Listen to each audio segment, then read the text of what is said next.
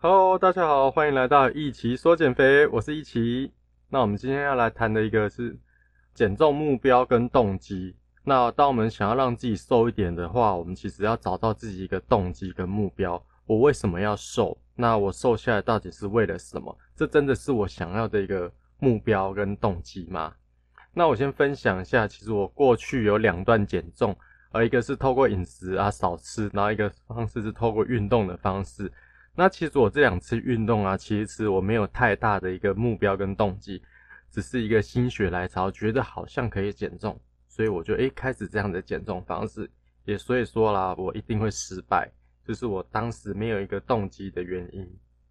那我们来帮大家找一找，但什么是一个减重动机？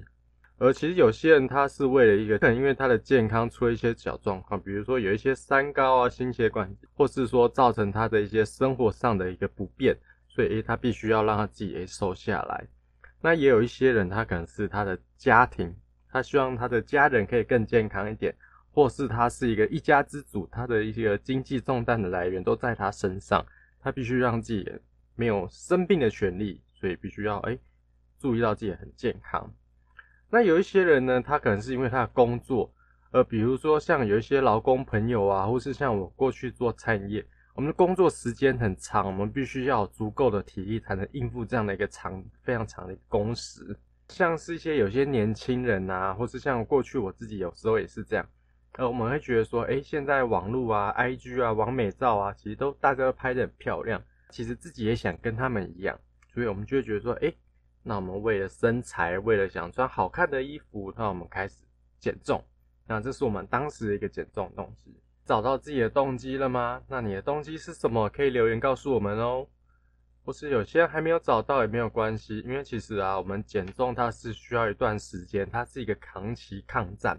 对，那我们在不同的时期，我们也要找到不同的动机，因应的当时的一个时空背景，你要去寻找。也就是说，哎。为什么每个人在减重的时候最好要有一个指导员，他会协助你，在不同的阶段，他会协助你找到你的不同的动机，启发你。那或是你也可以参加像是我们的一个减重赛，拼一万元的奖金哦。我来分享一下我自己过去的一个减重动机好了。那我过去是在餐饮业，我做了很长一段时间。那因为我换工作来到保险，因为生活习惯啊，整个大大的不一样。对，那我在三个月的时间，我胖了十公斤。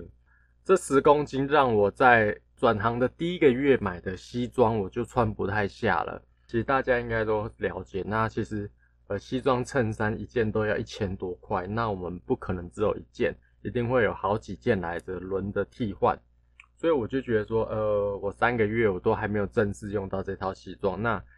它已经穿不下了，是不是要想办法让自己减肥呢？还是？再买，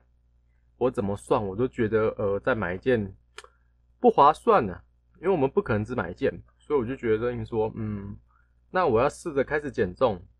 所以当时这是我的一个减重动机。我在半年的时间我减去了十公斤，让我省下的钱不用再去买西装衬衫。但是我发现了一个很好玩的问题是，诶，当时的西装太大件了，我还是得买小件一点啊。不过我觉得很棒的是说，呃，我改善了我一些健康的状况问题，我自己也穿的更好看、更合身的一个西装外套啊、衬衫，我觉得很棒。